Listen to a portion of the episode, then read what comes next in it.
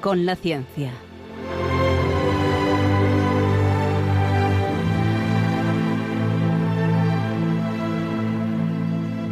Dirigido por Javier Ángel Ramírez.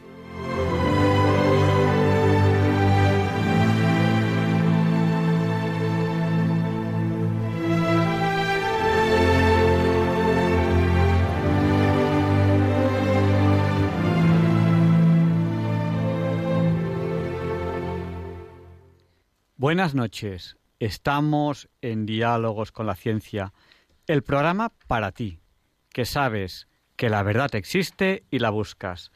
En Radio María, gracias a Dios, todos los viernes en sus dos primeras horas.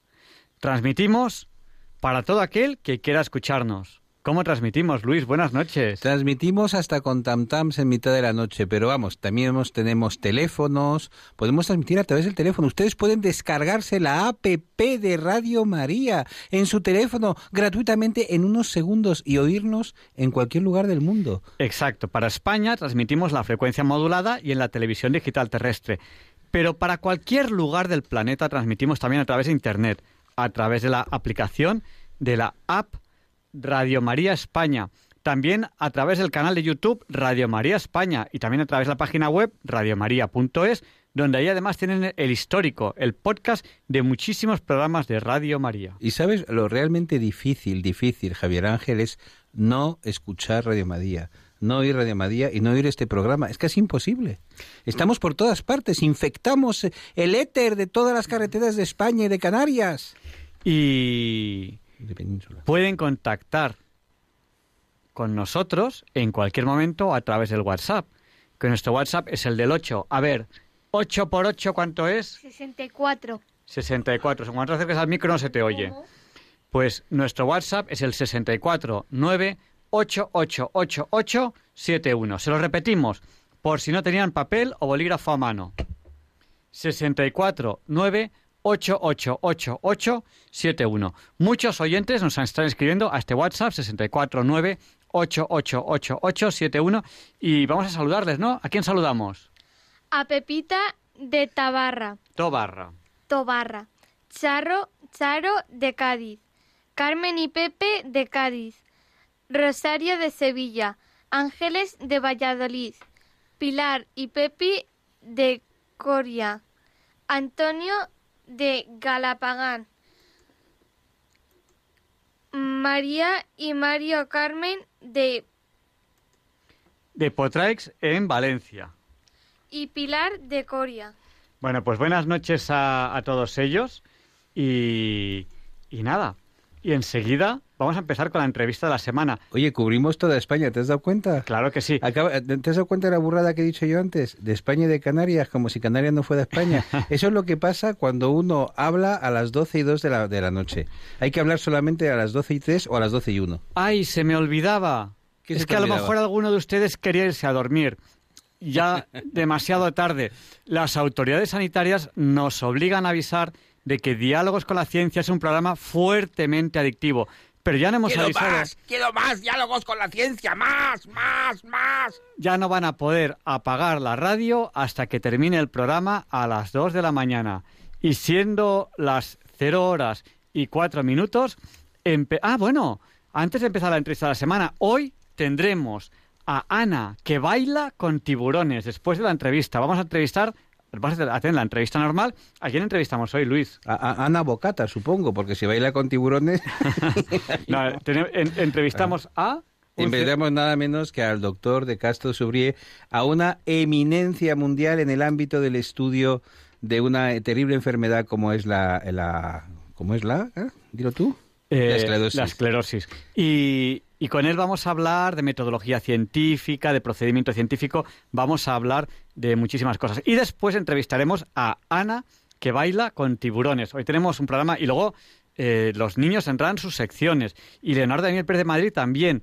Y, bueno, y ustedes podrán participar varias veces en el programa a través del teléfono. Va a ser un programa muy divertido, muy ameno y lo siento, si quieren irse a dormir ya no van a poder apagar Oye, la ve- radio. ve- veo que los niños están, que los has sacado de la nevera, ¿no? Estaban tranquilitos y tal, y están Sí. ahora la mar de bien. Están aquí que, que- que no se mueven. Están, eh, yo, yo no sabía que, que- que se iban a portar tan bien. Si lo llego a saber, los descongelo Antes, antes. ¿verdad? Sí, o sea, a ver, niños, ¿queréis saludar? Hola. Hola. Bueno, pues eh, hoy eh, van a participar mucho en el programa porque eh, quieren hacer sus secciones y además, eh, bueno, hoy ya es San José, ¿no? Eh, cuéntanos, Teresa, ¿por qué, qué pasa con San José? Que hoy es el día de San José. Es el El día, Día del, del padre. Padre. Es el día del padre. Y eh, hay eh, Javier Ángel, Javier Ángel. Bueno, tú eres papá, yo no, pero tú sí. y ¿Es tu día? a mí hay algo que me impresiona Sí. Y es eh, la primera vez que las Sagradas Escrituras, bueno, la primera no, no, porque claro, hablan de San José pues, antes del nacimiento de Jesús y todo eso, pero digamos, eh, el primer acontecimiento en el que participan Jesús y San José y es cuando San José pierde a Jesús y deja todo lo que tiene y se va a buscar a Jesús un día, dos días y hasta tres días. Nada le importa más que buscar a Jesús. Y yo creo que ahí es donde tendríamos que aprender. Yo creo que ese es el primer mensaje de, de- San José, que es, si perdemos a Jesús, hay que buscarle. Y todos somos un poquito San José, porque están los que son papás de unos niños, pero los que no son papás de nadie o los que son papás de otros niños, pues también en cierto modo tienen que ocuparse de los hijos de los demás, por ejemplo, regañarles si hacen tonterías. Tú ves que está un niño pequeño, eh, pues cruzando con la pelotita, ¿no? En el momento en que viene un camión a atropellarlo, y yo eso lo he visto con estos ojos que se ha de comer la tierra, tres, no uno, sino tres niños detrás de la pelotita en el momento en que venía un coche. Bueno, pues, eh, ¿qué es lo que haces? Tienes que decir algo, tienes que hacer algo. Todos somos, todos somos un poco custodios de todos, pero todos somos custodios de los hijos ajenos. Pues siendo ya la hora Bond, las 007, empezamos con la entrevista de la semana que hoy les va a encantar.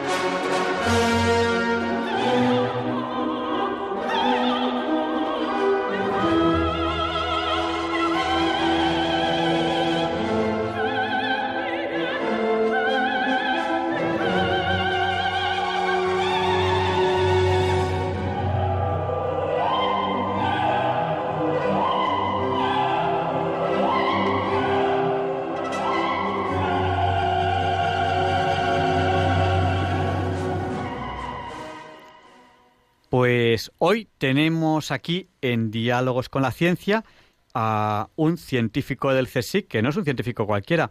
Él es eh, Fernando de Castro y bueno, eh, soy absolutamente incapaz de reproducir su currículum porque científicamente hablando tiene un señor currículum.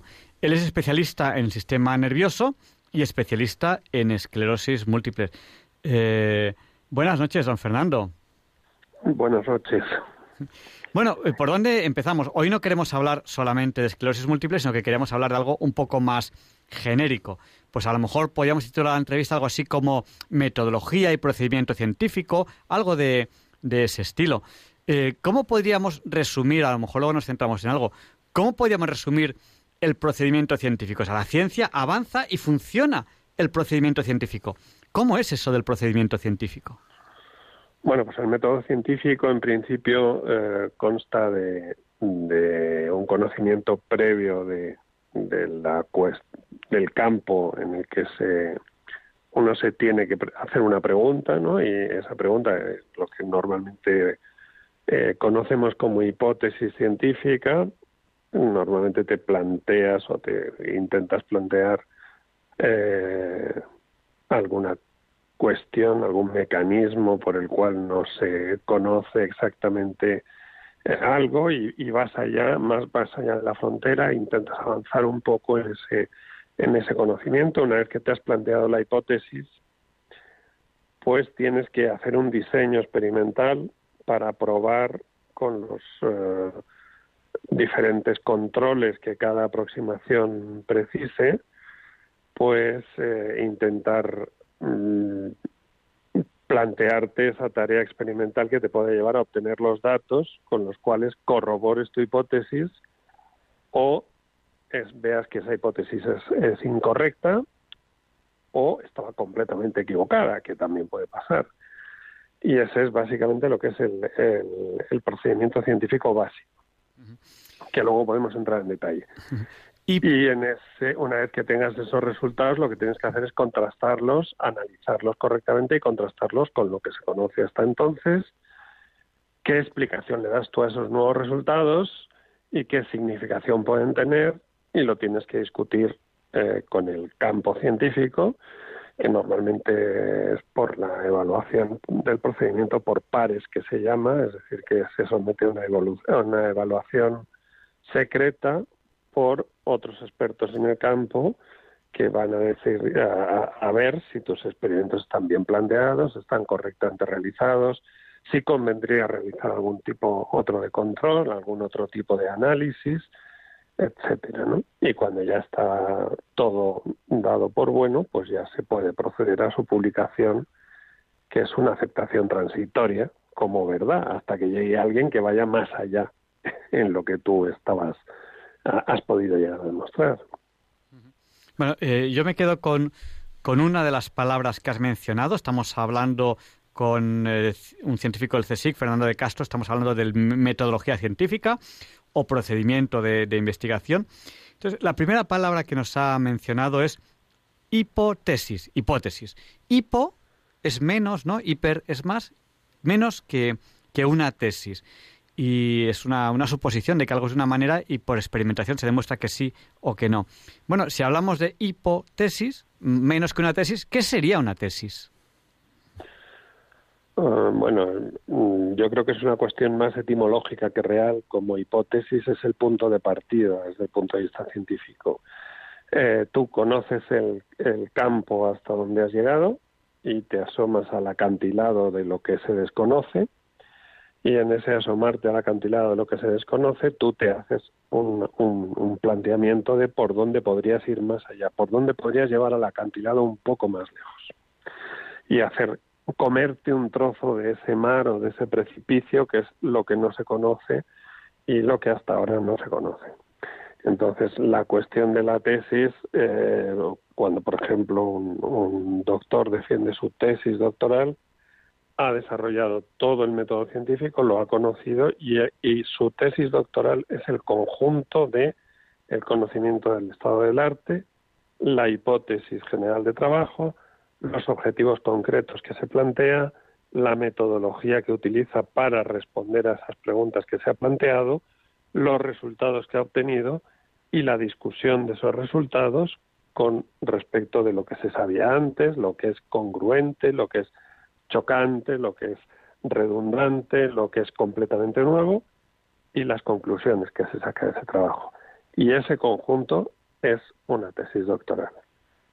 Doctor, eh, quería, quería, preguntarle, en España tenemos buena, hacemos buena ciencia, hacemos buenos científicos, lo digo porque a lo mejor pues no nos dan muchos premios, es decir, yo creo que el último premio Nobel español científico pues se formó antes de la Guerra Civil, entonces, mm, ¿por qué no tenemos eh, quizás tengamos buenos científicos, pero no saben vender lo suyo. Eh, ¿Qué piensa usted, doctor? Bueno, el sistema científico es mucho más complejo de todo eso. Eh, españoles que hayan obtenido el premio Nobel en alguna disciplina científica son Santiago Ramón y Cajal en 1906 y Severo Ochoa en 1959. Pero ha habido gente que ha estado cercana a conseguirlo en, determinadas ocasiones. Incluso ha habido premios Nobel que se han otorgado por descubrimientos en los cuales ellos habían colaborado de forma muy significativa y a lo mejor tenían que haberlo compartido. La cuestión ya del premio Nobel es que es un poco una competición eh, donde también los países se juegan su prestigio y las sociedades y los países se vuelcan en, en intentar que sus científicos estén bien equipados y bien pertrechados para competir en esa dura competición internacional y, y en apoyarles en ese camino. Hay un país significativamente de los más desarrollados del mundo que no lo hace, y ese es España, en el sentido en que aquí hay muy poca eh, labor institucional. Eh, recientemente hemos visto como el último candidato cercano que hemos tenido es Francis Mojica y cómo pues eh, institucionalmente se ha preocupado muy poco de saber y de controlar pues que esa persona para obtener ese premio Nobel tiene que haber sido propuesto, por ejemplo, y hay que estar seguro de que se ha propuesto, porque si no se propone la Academia Nobel no lo puede premiar. Y ese tipo de, de cuestiones que en la mayoría de los países se cuidan mucho y las instituciones lo cuidan mucho, pues en España no ocurre. Recientemente he visto, porque tiene usted uno de los más entretenidos Twitters y Facebook que conozco, y recientemente subrayaba usted el hecho de que un equipo español con muy, muy poquitos medios había conseguido desarrollar una vacuna contra el COVID, ¿no? Bueno, el, CSIC tiene ahora mismo una vacuna eh, que empezó a desarrollar eh, antes y podemos hablar después de ello si queréis. Son colegas míos que en unas condiciones eh, bastante llamativas y con una mínima inversión por parte del Estado están planteando una vacuna que es una variante de, la vacuna de la viruela que se nos han puesto a prácticamente todos los eh, niños del mundo durante muchas décadas y es una variante de la misma con probada posibilidad de éxito, con muchas posibilidades de, por lo que se ha visto, de que no solo protegiese en contra del, del coronavirus, del SARS-CoV-2, sino que además eliminase la carga viral, con lo cual la persona protegida también dejase de ser contagioso y esa probablemente la, desde ese punto de vista, si no la vacuna más ideal, sí, probablemente una de las más importantes que podían desarrollarse contra el, contra el virus. Bueno, y España debe invertir, el gobierno español, pues como una milésima parte de lo que ha invertido la Universidad de Oxford en desarrollar la suya de, AstraZeneca. Entonces, es una cuestión de varios rangos de órdenes de magnitud, ¿no? En, ciencia nos gustan los órdenes de magnitud, eh, que es eh, pues de 1 a 10, de 10 a 100, de 100 a 1000, de 1000 a 10000, etcétera. Y eh, claro, competir en esas condiciones es muy complicado. Hacia eso se une todo el sistema de precariedad, de contratos y de carrera científica que existe en España, pues al final acaba siendo una auténtica heroicidad competir mínimamente con las condiciones que se plantean en otros sitios cercanos. Yo, voy a contar una anécdota. Eh, yo estoy en un, en un proyecto de, investigación a nivel europeo y cuando nosotros viajábamos a otros países en la universidad, se trata de que los alumnos fabriquen cosas y las pongan en marcha. Entonces íbamos por, por, Europa o a varios países y entonces decían, no, este laboratorio para que, para que los alumnos trabajen, los alumnos, ¿eh? Para que los alumnos trabajen. Este año tenemos una inversión de 100.000 euros, un laboratorio, para que los alumnos, este otro laboratorio, no sé qué, y así todos, ¿no? Y nosotros en España hemos hecho el proyecto con inversión cero, o sea, nos han dado cero euros para los alumnos y hemos puesto a los alumnos a hacer eso. Y bueno, vamos a publicar resultados dentro de poco porque evidentemente los resultados no son comparables con los suyos. Ellos fabricaban, bueno, incluso tenían un coche para Fórmula 1, tenían robots, tenían no sé qué. Claro, nosotros pues evidentemente eso es imposible que lo tengamos, pero hemos obtenido resultados con presupuesto cero, ni un euro. Y claro, hasta lo vamos a publicar y todo. Es eh, lo mismo que hacen los otros con 100.000 euros, nosotros no, no, podemos hacer lo mismo, pero ¿qué hacemos nosotros con cero euros? Claro, pero es que eso es eso no es un sistema científico, en el sentido, no, no lo digo por lo que, lo que han hecho ustedes, sino porque eh, se puede competir eh, en unas determinadas condiciones, ¿no? Y habría muchas metáforas con el deporte, por ejemplo, que, que nos podría llevar a, a, explicaciones quizá banales, pero fáciles de comprender para mucha gente, ¿no? Eh, no puede ponerse a boxear a un campeón de los pesos pesados adulto con un campeón eh, infantil de boxeo. Porque probablemente no le aguanten ni medio asalto ese, ese niño de 6 o 7 años a un adulto de 30 años y se lo toma en serio. Y en la competición científica todo el mundo se lo toma en serio.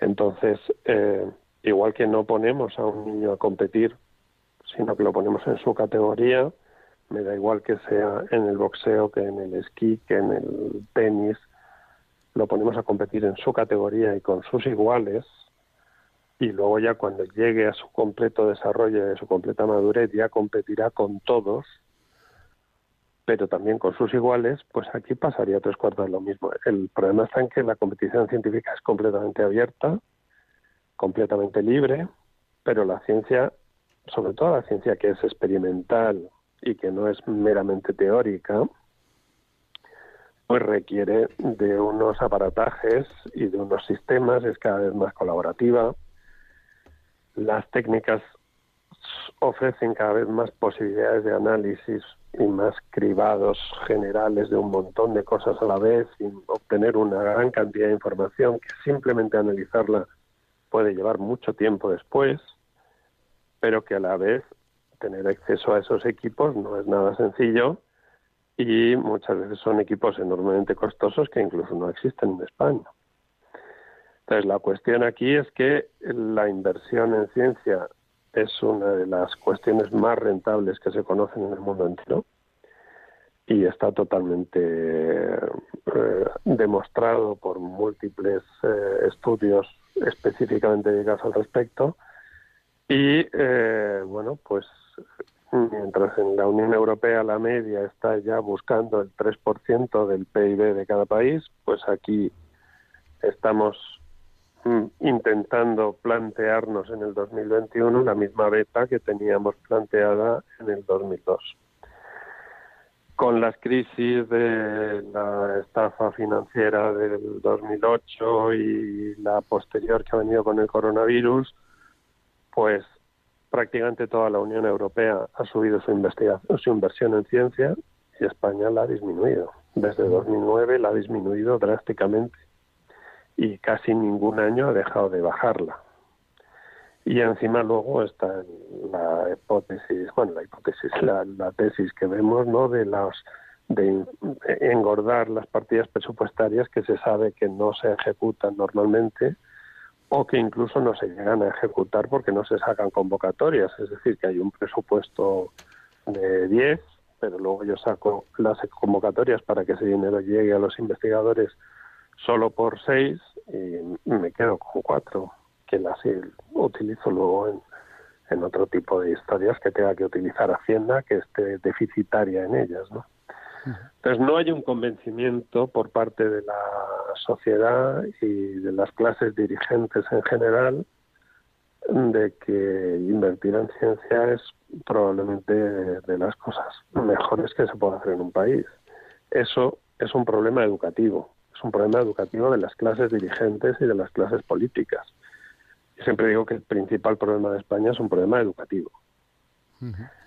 Y el problema de la ciencia deriva de ese problema educativo. Y es que esas clases dirigentes que mandan y mandan mucho y les gusta mucho mandar son muy ignorantes y están relativamente poco capacitadas para plantear las cosas con complejidad suficiente y buscan siempre otro tipo de historias. Y, bueno, se quedan muy en la superficie de muchas cosas. Estamos en Diálogos con la Ciencia, en Radio María. Estamos eh, entrevistando a don Fernando de Castro. Él es científico del CSIC. Él es especialista en sistema nervioso y en esclerosis múltiple. Vamos a dar paso a los oyentes, eh, por si quieren participar. Y mientras damos paso, que voy a decir ya el número de teléfono, por si quieren llamar, que es el 91 005 9419, cojan papel, cojan... Oye, pero lo mejor así, como florido, tiro, es decir, 91 005 9419. Pues ese es el número al que tienen que llamar. Cojan papel, cojan bolígrafo. Nuestro número, si quieren participar ahora en el programa, es el 91 005 94 19. Qué bien lo dices. Y mientras atendemos las primeras llamadas, yo quería eh, pedirle a don Fernando de Castro que nos comente cómo es la relación con la empresa y los investigadores españoles. Es decir, por un lado están, digamos, laboratorios, universidades, etcétera, los lugares donde tienen la, la, investigación, centros de investigación, laboratorios, universidades, etcétera, y por otro lado está la empresa. En España, ¿cómo está esa relación? ¿Conseguimos que muchas de nuestras investigaciones acaben siendo útiles a la empresa o no lo conseguimos? Eh, bueno, en el campo que yo mejor conozco, que es la investigación biomédica, eh, hay cosas que llegan a la empresa sin ningún problema y se hace en algunos sitios, por ejemplo, la Comunidad de Madrid está haciendo mucho hincapié en, facilitar la colaboración con la empresa, por ejemplo, con doctorados, programas de doctorados industriales o cuestiones de programas de ese estilo, pero eh, realmente la empresa en España de, que puede estar en el sector biomédico tiene dos problemas y es que las, la mayoría son pequeñas empresas y startups que están empezando y que tienen el, el problema de sobrevivir como cualquier empresa normal eh, en España actualmente, con un sector muy agresivo que es todo el sistema biotecnológico y, biofarmacéutico y biomédico en, en todo el mundo, ¿no? que es enormemente competitivo y donde hoy en día pues cualquier avance, cualquier empresa pequeñita que desarrolle algo interesante lo va a poder vender al mundo entero. Y esa mayoría de esas empresas pues demasiado hacen. Quiero decir, yo creo que se involucran, intentan hacer la investigación que pueden, muchas veces dependen de otros inversores y hay que convencerles y más o menos lo hacen. Las grandes empresas del sector eh, farmacéutico en España, por ejemplo, pues son básicamente grandes oficinas de marketing y venta. No les interesa la investigación realmente y eh, acceder a ellos es muy complicado y todos sus sistemas de investigación básicamente los tienen fuera. Y otra vez, eh, desde mi punto de vista, hay un problema con las clases dirigentes que están al cargo de esas compañías en España y que, bueno, pues mm, prefieren que el cotarro quede como está, ellos se dediquen a su a su tarea y la investigación realmente la, la hagan en otros sitios. De hecho, a veces es más fácil tomar contacto para un proyecto de investigación con una de esas empresas eh, si tienes el contacto fuera que intentarlo hacer a través de España porque no no, no hacen gran cosa. ¿Hasta ese punto? Hasta ese punto sí, vamos. O sea, yo creo que ellos aquí eh, han tenido sus institutos de investigación en determinados momentos, o su propio personal, pero poco a poco lo han ido retirando y ahora pues prácticamente no hay investigación de esas grandes empresas aquí en España. Hacen algunos estudios indirectamente con algunos laboratorios de la academia y demás, pero del ámbito científico público o privado. Eh, pero vamos, básicamente de universidades públicas o del Consejo de Investigaciones Científicas, pero el resto prácticamente no lo hacen. Los proyectos de que financia, por ejemplo, aquí empresas grandes no quiero decir nombres por no afeárselo, pero las empresas en las que tenemos todos en la cabeza de las grandes multinacionales, pues aquí los proyectos de investigación que dedican o son cosas que les mandan casi desde fuera que lo hagan o sacan convocatorias pues ridículas, empresas que tienen un montón de miles de millones de, de movimiento al año, pues sacan a lo mejor proyectos de dos o tres proyectos de 30.000 euros y se quedan tan contentos y le dan mucho mucho bombo a, esos proyectos de investigación. Es una situación triste en ese sentido. Si se compara con la de otros países, no tiene nada que ver, por supuesto. Pues vamos a dar paso a, una primera llamada que tenemos, que es eh, Paco de Purchena. Le vamos a pedir que sea breve. Paco, buenas noches, díganos, el micrófono es suyo. No, no, yo felicitar el programa y que me encanta el programa que hace por los días que le toca. Felicitarle, un fuerte abrazo y felicitar a todos los José. Pues muchas gracias, Paco. Pues vamos a dar paso a la, siguiente, a la Yo- siguiente llamada. un amigo mío caminero que va en el camión. Venga. Buenas noches. Bueno, pues vamos a dar paso a... Muchas gracias, Paco. y Vamos a dar paso a la siguiente llamada que tenemos, que no le escuchamos muy bien, pero bueno. Pero díganos, buenas noches, ¿con quién hablamos? Tenía los auriculares puestos. No, Digan. no, solamente, solamente, ¿cómo se llama la persona que están entrevistando? Fernando de Castro, díganos. Ah, eh, que es del CECIT, sí. No, nada, no, yo solamente es que he escuchado que ibais a, iba este señor especialista, parece ser en ELA, pero no está hablando nada de esclerosis lateral amiotrófica. Y vamos a hablar de ciencia. Bueno, pero... Perdona, Además de pero la- yo no soy yo no soy No, especialista en perdón, ¿eh? no. no. soy especialista en esclerosis lateral amiotrófica. Soy especialista, si acaso, en esclerosis múltiple, que es una enfermedad diferente. Bueno, parecida. Bien. No, no, no. lo que le quería decir, No. lo que le quería decir es que, bueno, eh, Javier Ángel, es, eh, bueno, bien, este es un programa magnífico. Pero Nada. claro, si nos metemos a hacer monólogos, pues al final mm, yo pensaba que, que iba a hablar de otro de otros temas, pero he hablado de 1.500 temas a la vez. Pues nada, vamos a... No mu- mu- muchas gracias por su participación. Nada, hablo de lo que me gracias, hablo de lo que me preguntan. Claro. Ah, respondo a las preguntas que me están haciendo, lo siento. Vamos a, a dar paso a Pilar. Y muchas gracias por, por su intervención. Pilar, buenas noches. Díganos, el micrófono es suyo. Un momentín, un momentín, Pilar. Rodolfo. Díganos, díganos. Perdone. Pilar. Mm, felici- fe- felicitarlos por el programa y siento mucho que el gobierno de España no ponga ni un duro para la ciencia. Con todas las cosas que hay que investigar, todos los científicos tan buenos que hay, que se tienen que ir al extranjero. Esto es una poca. ya sabe usted lo que le sigue. Pues nada, muchas gracias, Pilar. Vamos a dar paso eh, a Ángeles, que nos llama también. Buenas noches, Pilar. Vale. Muchas gracias. A ustedes. Ángeles, buenas noches. Díganos, el micrófono es suyo. Buenas noches. Mire, a mí todo lo que has puesto este eh, este sabio, eh, este señor, pues es mi preocupación fundamental y me da tanta pena de la situación de España.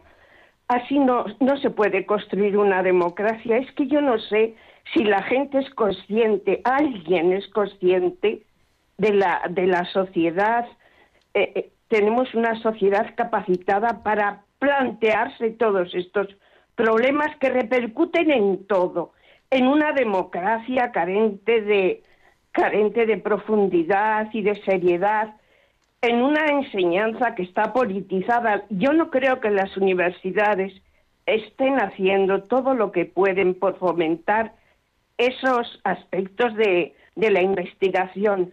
No, yo creo que la universidad es un coto cerrado, es, es una sociedad con una situación endémica que no es saludable. Yo creo que esto es muy serio y de esto no se habla nunca, nunca llegaremos a nada. Tendremos crisis sucesivas y tendremos crisis que se unen a otras crisis. Y así es que es imposible. Y el pueblo es que yo no sé qué pueblo es este. Es que no lo, no lo entiendo. Problemas de nacionalismos, problemas de comunismos, pero usted se cree que esto es normal. Es un sufrimiento terrible. Ahora, con lo que viene de Europa, ¿cómo lo van a repartir? Pues ya están con ese plus ultra de no sé qué, que no tiene ni, ni acción ni beneficio, que no es más que un hecho político, y ya están repartiendo dinero. Pero es que la gente no se da cuenta lo que pasó con Zapatero. Pero es que no nos damos cuenta de dónde estamos situados. Ángeles, pues No mu- sé. mu- muchas gracias por, por, su, por su intervención y su preocupación por la, por, por, por la ciencia en España, que bueno, pues por desgracia no, no recibe lo que, lo que se merece. Muchas gracias, Ángeles. Buenas noches. Y, y bueno, yo creo que, que Ángeles nos, nos lo decía bien claro, se habla poco de esto. Aquí, en Diálogos con la Ciencia, ahora estamos hablando de, de esto, de metodología científica. Don Fernando, eh, si le parece bien, yo sí quiero preguntarle eh, un poco, porque hemos hablado con usted de procedimiento científico, hemos hablado de hipótesis, hemos hablado de, de tesis, hemos hablado de experimentación, hemos ya hablado de resultados. Muy importante, usted nos ha hablado de verificación por pares ciegos, es decir, expertos del mismo tema que no se conocen y no saben, no saben a quién están corrigiendo, porque se tapa el nombre, no saben quién está corrigiendo, corrigen a ver si eso está bien hecho o no y tienen que estar de acuerdo los pares, los dos, para que eso sea un avance científico y ya se publica y se, y se va avanzando. Esa es la, metodología científica. Y nos ha mencionado así un poco de, refilón, nos ha mencionado un poco eh, las vacunas, y en concreto nos ha hablado usted de la, de la vacuna del CSIC. Eh, bueno, eh, hoy no estamos aquí para hablar de vacunas, pero ¿cómo están funcionando la metodología científica en las vacunas que están llegando a España y en esta vacuna que está desarrollando el CSIC? Bueno, yo creo que está funcionando el método científico como, como es. La diferencia es que se está invirtiendo mucho más dinero a nivel general y se están acelerando muchos de esos procesos de revisión o de eh, procesos administrativos pues que a lo mejor para sacar un fármaco son normalmente muy largos, porque en la Unión Europea, por ejemplo, tenemos un sistema muy garantista, de forma que eh, los ensayos clínicos tienen que cumplir con muchísimas fases de seguridad y estar muy seguros de que no hay primero ningún efecto negativo adverso de un fármaco nuevo que se saque y luego que ese fármaco pueda tener un, efecto positivo y pueda eh, afectar positivamente al, a la salud del, paciente al que va destinado. Esos estudios normalmente se extienden durante muchos años y ahora con el tema de la pandemia, pues lo que se ha hecho es eh, a lo mejor acelerar esos procesos.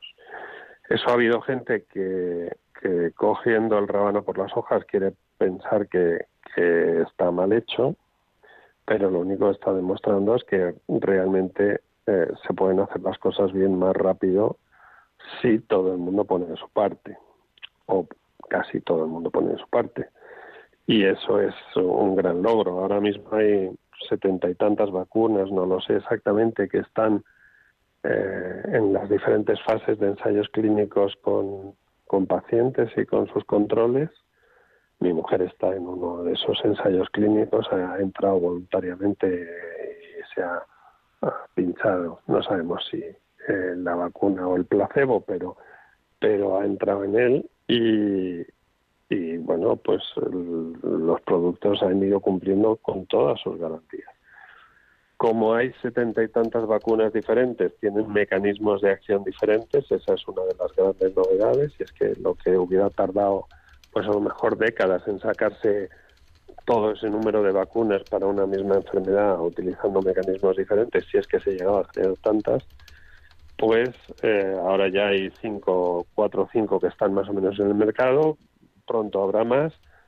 Y eh, bueno, pues dependiendo de los mecanismos que utilizan, pues unas son más potentes para un sentido, otras necesitan un recuerdo, otras necesitarían a lo mejor no lo necesitarían, unas tienen un efecto secundario un poco más eh, marcado y hay gente que se encuentra un poquito mal y otras que no. Mi madre la han vacunado hace relativamente poco y, yo he sido el primero que, he querido que la vacunasen y que creo perfectamente en que las cosas se han hecho bien.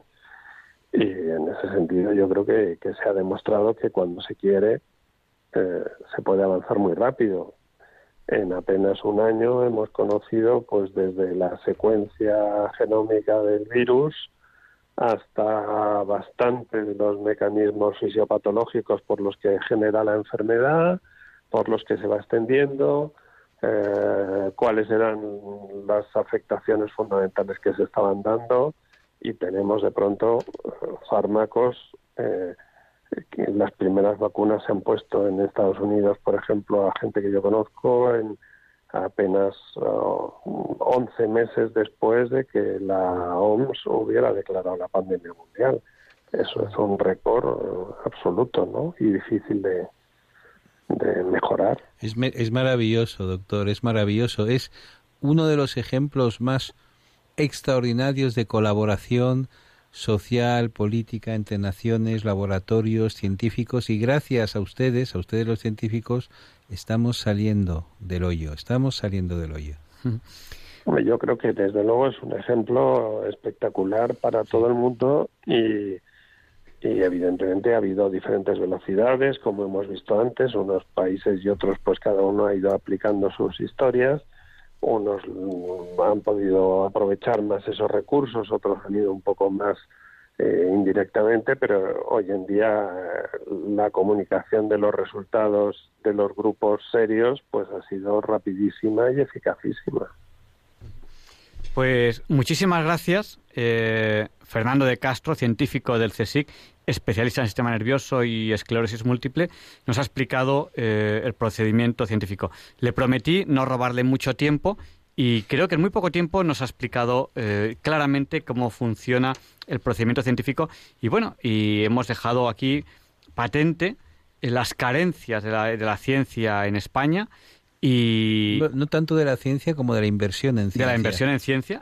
Claro, bueno, yo eso sí querría puntualizarlo un, momentito, si, si me dejan. Sí, por favor. Eh, sí, pero, pero, antes, quiero, antes quiero felicitar a los científicos que están trabajando en España, porque realmente es duro trabajar como científico en España. Y por eso a usted y a los científicos que están trabajando en España quiero felicitarles porque creo que es duro. Y perdone que le haya cortado. Díganos. No, yo, yo se lo agradezco y, en efecto es bastante duro y, muy poco motivante, sobre todo para la gente más joven y que lo tiene más complicado ahora. Pero yo quería, en relación con alguno de los comentarios, los oyentes, indicarles que en España, desde los años 80 en que se genera el sistema eh, público de investigación se moderniza definitivamente. Desde principios de los años 80 la inversión en, ciencia en España fue creciente, constantemente creciente, salvo el año 93, 1993, que hubo también una crisis económica donde hubo un pequeño descenso, estancamiento, pero fue constantemente creciente hasta el año 2008. Y a partir del año 2000, para ser exactos, en términos presupuestarios hasta el año 2009. Y creció unas veces más rápido, otras veces menos, pero fue constantemente creciente durante treinta y tantos años y acercándonos al nivel de la media de la Unión Europea y eh, haciendo verdaderos progresos llamativos a nivel internacional es desde 2009 cuando ha venido bajando. Y en cambio, bueno, pues todos los países desarrollados, cuando han tenido momentos de crisis y momentos dramáticos, es cuando más han invertido en, investigación. Históricamente ha sido así en, todo y así pues se han ganado guerras cuando ha habido, se puede ganar a pandemias como ha habido ahora eh, y, se han ganado guerras calientes y guerras frías. La, guerra fría se ganó básicamente por inversión en ciencia. Y, y así se puede eh, revertir una situación. Hay países que partían en los años 60 de una situación económica pues mucho peor que España y mucho menos desarrollada que España, como era Corea del Sur, por ejemplo, y ahora es el único país que está compitiendo a nivel internacional con Estados Unidos, con Japón, con China, por liderar la tecnología de las comunicaciones y electrónica y demás, y es un país, pues em, en términos demográficos, relativamente parecido a España, del mismo rango, y cuyo progreso científico y técnico es espectacular. Y se ha hecho en unos cuantos años, en más o menos las mismas décadas de las que estamos hablando. Y son ejemplos, o Singapur, que es una ciudad una ciudad-estado que se ha convertido en una potencia científica siendo muy pequeña a base de invertir en ciencia de una forma sistemática y en la formación de sus estudiantes. Y ahora los niños aprenden matemáticas con el sistema de Singapur. O Finlandia pues convirtió una pequeña eh, fábrica de, de, bombillas en uno de los gigantes de las telecomunicaciones mundiales, como fue Nokia durante un tiempo y Finlandia a principios del siglo XX era un país que estaba primero en manos de, Rusia y, luego frontera con la Unión Soviética y que vivía básicamente de aserrar eh, las masas de árboles que tiene. Exacto, me acuerdo además que había un español que era Ángel Ganivet que escribió unas cartas finlandesas por muy, ejemplo. muy interesantes, hablando de Muy ese gran país, Finlandia. En efecto. Y aquí, por ejemplo, pues con Cajal lo que se demostró es que después de un siglo XIX aciago para la ciencia española, esa misma ciencia que en su momento te había permitido mantener un imperio durante dos o tres siglos, sin ciencia no se hubiera podido mantener ese imperio y sin conocimiento no se hubiera podido mantener. Después de ese siglo XIX aciago, Cajal consiguió en 20, 30 años de inversión más o menos equiparable a lo que podía ser la mejor ciencia de la época en, el, en Europa, pues consiguió tener una escuela con mm, tres o cuatro discípulos que rozaron el premio Nobel, un segundo premio Nobel en ciencia para la ciencia española con Pío del Río Ortega, con Lorente de No, etcétera, hubiera sido otra historia para la ciencia. Y, y bueno, Madrid era la meca para conocer el, el sistema nervioso entre principios de siglo y la guerra civil, porque todo el mundo venía aquí a aprender las técnicas para poder estudiar el cerebro y conocernos a nosotros mismos. Eso es antes de ayer y es aquí al lado. Y es absolutamente cierto. Y el doctor Lafora, en fin. ¿Podríamos Por hablar de esto?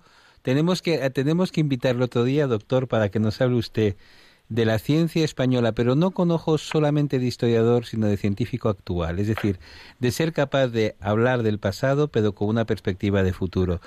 Y Bueno, la, la escuela de Cajal, una de las eh, cosas más llamativas que tiene, eh, incluyendo el propio Santiago Ramón y Cajal, por supuesto, es que todas sus investigaciones, sus descubrimientos fundamentales siguen siendo vigentes casi 100 años después. es impresionante. Cosa que en la ciencia es muy difícil, es muy difícil, es impresionante y es muy difícil porque las cosas van cambiando a una velocidad dramática, ¿no? Mucha gente piensa que es la mejor escuela biomédica de la historia de la del mundo. Y, eh, bueno, pues probablemente si vemos en términos de, de, de haber ganado premios Nobel, quizá lo sea la de la de Louis Pasteur en, en París, pero pero vamos, mm, es indiscutible que aquí se puede hacer ciencia, que hay que hay eh, capacidad suficiente, que la gente trabaja muy bien, nuestros becarios y nuestros doctorandos se lo rifan en el extranjero cuando se van. Y bueno, pues eh, eh, es una irresponsabilidad no utilizarlo y encauzarlo en, en beneficio del conjunto de la sociedad y de creación de riqueza y de mejora y de verdadera prosperidad. Pues muchísimas gracias por el tiempo que nos ha prestado don Fernando de Castro, científico del CSIC, especialista en sistema nervioso y esclerosis múltiple. Tenemos ya que terminar la, entrevista, eh, porque tenemos mucho, mucho programa por delante, pero mmm, cuando usted pueda le volveremos a robar tiempo porque son métodos, eh, son, son, temas muy importantes, el método científico, eh, la relación centros de investigación empresa, la investigación en España, etcétera. Muchísimas gracias por el tiempo que nos ha prestado y tenemos aquí mucho de lo que hablar más adelante. Y felicidades y muchas gracias a todos ustedes por la labor que están haciendo. Bueno, muchas gracias a, a ustedes y muchas gracias a mis colegas que de verdad están en, en, en, en, la frontera del conocimiento mundial. Yo soy un científico modesto que hago lo que puedo y lo intento hacer lo mejor posible.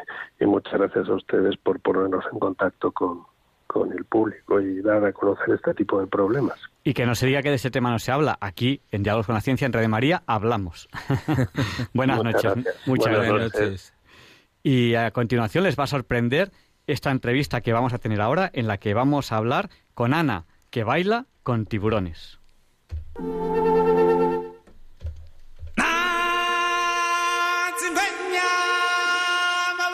Ingwenyama,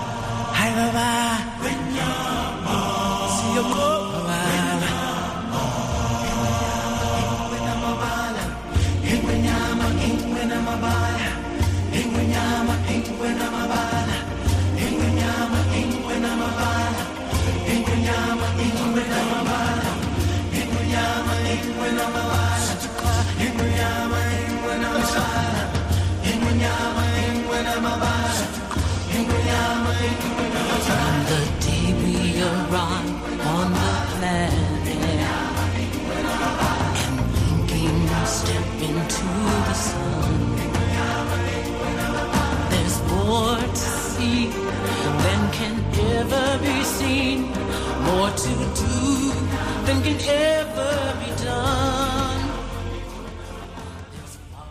Y hoy presentamos una sección nueva.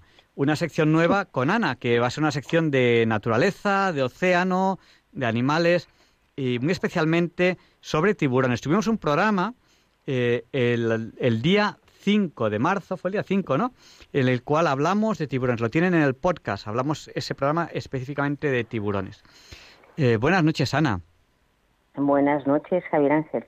Muchas gracias por estar aquí con nosotros y por haberte ofrecido para, para hacer esta sección. Eh, niños, Gracias a vosotros. ¿qué le podemos preguntar a Ana? ¿Por dónde empezamos? Que por qué se te ocurrió nadar con tiburones. Claro, porque Ana es la chica que baila con tiburones. Sí. Eh, se me ocurrió bailar con tiburones. ¿Por qué se me ocurrió bailar con tiburones? Bueno, eh, más que nada estos tiburones con los que me lancé al agua son, son tiburones muy inofensivos. Son los tiburones nodriza y no tienen, por ejemplo, los dientes que tiene un tiburón blanco. Eh, lógicamente, si hubieran sido tiburones blancos, eh, probablemente no me hubiera acercado a ellos. Pero no por eso hay que temer tampoco al tiburón blanco. Entonces, como sabía que estos eran inofensivos, pues mm, tenía muchísimas ganas de estar cerca de ellos y sobre, to- sobre todo poder tocarlos para ver cómo es el tacto de su piel. Y son, bueno, son encantadores, son una maravilla. Muy bonitos son. Bueno, pues hemos, Me presen- parece que bailan. hemos presentado a Ana. Eh, si, si quieren ver las imágenes, eh, podemos decir una de tus páginas web, ¿no? Donde aparecen imágenes. Eh, sí, hay imágenes de con ellos en el agua, sí. Sí, tienen que entrar en Anna con tres Ns, anna.es. Entran en anna.es y ahí verán las imágenes. Teresa, ¿quieres preguntarle algo a Ana? Sí, que no te da miedo nadar con ellos. Eh, no, bueno, es, es lo que decía antes. Depende del tiburón, no, Eh, porque la mayoría de tiburones no van a atacarte, a no ser que tú les molestes. Eh, no deja de ser, además, su hábitat. Somos nosotros los que estamos en su, en su espacio. Pero no, no, no me dan ningún miedo porque eh, son pacíficos no van hacia ti para, para comerte los tiburones, pero sobre todo hay que ir con cuidado y no, no molestarlos. Y en, lo medida, en la medida de lo posible tampoco tocarlos. Yo los toqué, pero por, por error, sin quererlo. Pero aún así no, no, suelen, no suelen hacer nada si no se sienten amenazados o atacados. No dan miedo, no dan ningún miedo. Es- son muy bonitos de ver los movimientos que tienen, la mirada son muy bonitos de ver, no dan ningún miedo. En esta página web, en anna con tres Ns.es, eh, se ve claramente que intentas no tocarlos. Eh, de hecho, hay un momento en que un tiburón te toca es cuando tú eh, le pones así la mano encima, casi como, como sin tocarlo. ¿Por qué no hay que tocar a los tiburones? ¿Por qué no? Eh, no, hay que eh, no hay que tocarlos por la sencilla razón de que no se sientan nerviosos o, o, como decía antes, o amenazados. Es, es la única razón, no por otra, por otra cosa. Eh, mejor no tocarlos, claro. No hay que tocar las especies marinas porque además hay algunas especies que tienen una especie de, de protección que si la tocas, si los tocas la pierden. Entonces es, es mejor no tocar, no tocarlos. Eh, tú cuando bailas, eh, yo tengo una pregunta que es que eh, tú cuando bailas con tiburones, eh, los tiburones eh, cuando bailan em, están bailando porque saben que están bailando o es más o es por así decirlo su movimiento natural. Es, es el movimiento natural de ellos, porque eh, estos eran como muy flexibles, no son, por ejemplo, eh, el tiburón toro es como más rígido, no tiene movimiento, no puede moverse tan flexiblemente como se movían los, los nodriza, y al ser tan grandes y tan largos, parecía que bailaban, pero en realidad estaban, bueno, estaban comiendo su, su alimento, que eran pececitos pequeños, y para succionarlos, porque los succionan, eh, hacían este tipo de movimientos que parece que están como bailando y, y contorsionando. es por esto que parece que bailan. Es una maravilla verlos. ¿Alguna vez te ha atacado algún tiburón? Jamás, jamás. mm, pero porque, bueno, porque tampoco he estado cerca de, un tiburón peligroso, entre comillas, y si alguna vez lo estuviera, procuraría hacer, no hacer ningún movimiento brusco ni hacer nada para, para que el tiburón no se sintiera amenazado, porque es solo atacan cuando se sienten amenazados. Entonces, pues, pues esto, mm, no, no me han atacado, jamás. Pues muchísimas gracias. Y bueno, pues tendremos una, una sección sobre, sobre naturaleza, sobre océano. También hablaremos de tiburones y de muchos más animales. Y le agradecemos a Ana que nos ofrezca su tiempo para, para esto. Creo que es una sección eh, de la que todos podemos aprender mucho y, y podemos ir eh, perdiendo el miedo, manteniendo la prudencia a los animales, incluso animales tan grandes como eso. En la web anna.es eh, hay un momento en que sale el tiburón ballena. Si se fijan, a un lado aparece una persona. Se pueden dar cuenta de lo inmenso que es ese animal y de lo buenísimo que es que puede haber personas a su alrededor, que siempre y cuando estén de forma tranquila, pues el, animal va, no los ve como una amenaza y puede nadar perfectamente con ellos. Eh, la naturaleza es bonita y tiene valor y tenemos que respetarla. Teresa, ¿qué más quieres preguntar? Que si tú los, o sea, al tiburón ballena en este caso lo, lo tocas a veces. Eh, no tuve la oportunidad, me hubiera gustado también tocarlo, pero yo no pude nadar cerca de él. Eh, lo vi de muy lo vi desde muy cerca, pero no pude estar en el agua con él. Pero sí, me hubiera gustado tocarlo. Son súper mansos y hacen van muy lentos por el agua. En la superficie, claro. Solo abren la boca para, para comer, pero, pero ya está. No hacen movimientos bruscos ni se mueven tanto como los tiburones. Son una maravilla también. Pero sí, me hubiera gustado tocarlo, claro que sí. Animamos a nuestros oyentes que escuchen el podcast del programa del 5 de marzo de 2021 en el cual hablamos de tiburones. Hay cientos especies de tiburones y prácticamente eh, muy pocas de ellas pueden ser peligrosas. Son especies que son peligrosas si uno tiene un comportamiento raro. Con un comportamiento tranquilo y normal, en general, los tiburones no son peligrosos. Eso que cuando nos metemos en el agua, ¡ay! ¿Y si hubiese un tiburón? Pues posiblemente si hubiese un tiburón no pasaría absolutamente nada, porque son animales que lo que hacen es eso, nada. Nadan, van a lo suyo y no, no se dedican, porque además eh, nosotros, las personas, no formamos parte de su cadena alimenticia. Eh, ellos no nos atacarían ni siquiera para comer, porque no formamos parte de, de- de su dieta. Lo único por lo que pueden atacarnos es, pues eso, lo que nos ha contado Ana, si se sienten amenazados o algo así. Pues muchas gracias. Tenemos que pensar un nombre para, para esta sección, a ver si conseguimos dedicarle un tiempo eh, todas las semanas a, a lo bella que es la naturaleza, especialmente bella en el mar. Muchísimas gracias y buenas noches. Gracias a vosotros. Muy buenas noches. ¿Queréis despediros, niños? Sí. Adiós, gracias. Adiós. Gracias a vosotros. Adiós, gracias. Adiós, guapos. Adiós. Adiós. Adiós. Adiós.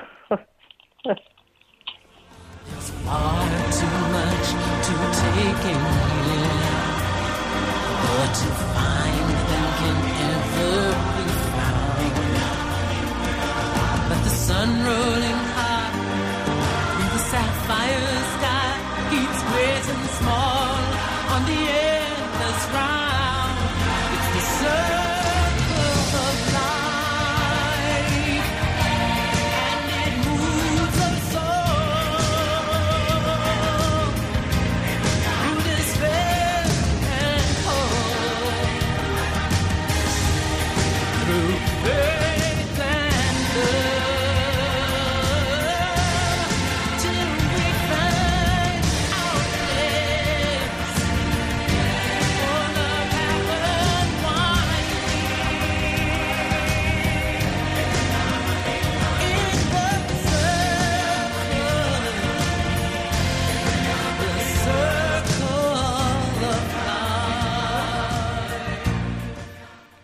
Es ya la una eh, con esta canción de la película El Rey León, The Circle of Life, el ciclo de la vida o el círculo de la vida, eh, pues hemos querido dar paso a esta primera sección en la que hemos hablado de tiburones por primera vez.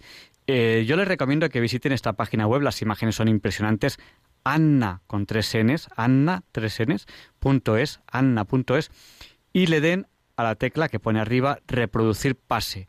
Y van a pasar las imágenes de ese encuentro que tuvo Ana con los tiburones con los que estuvo bailando y desde luego son imágenes espectaculares. Queremos de alguna manera también en Diálogos con la Ciencia darle valor a, esa naturaleza eh, todas las semanas. Y a continuación, Leonardo Aimiel Per de Madrid nos presenta la sección Pensar y Sentir. Disfruten de esta preciosa voz.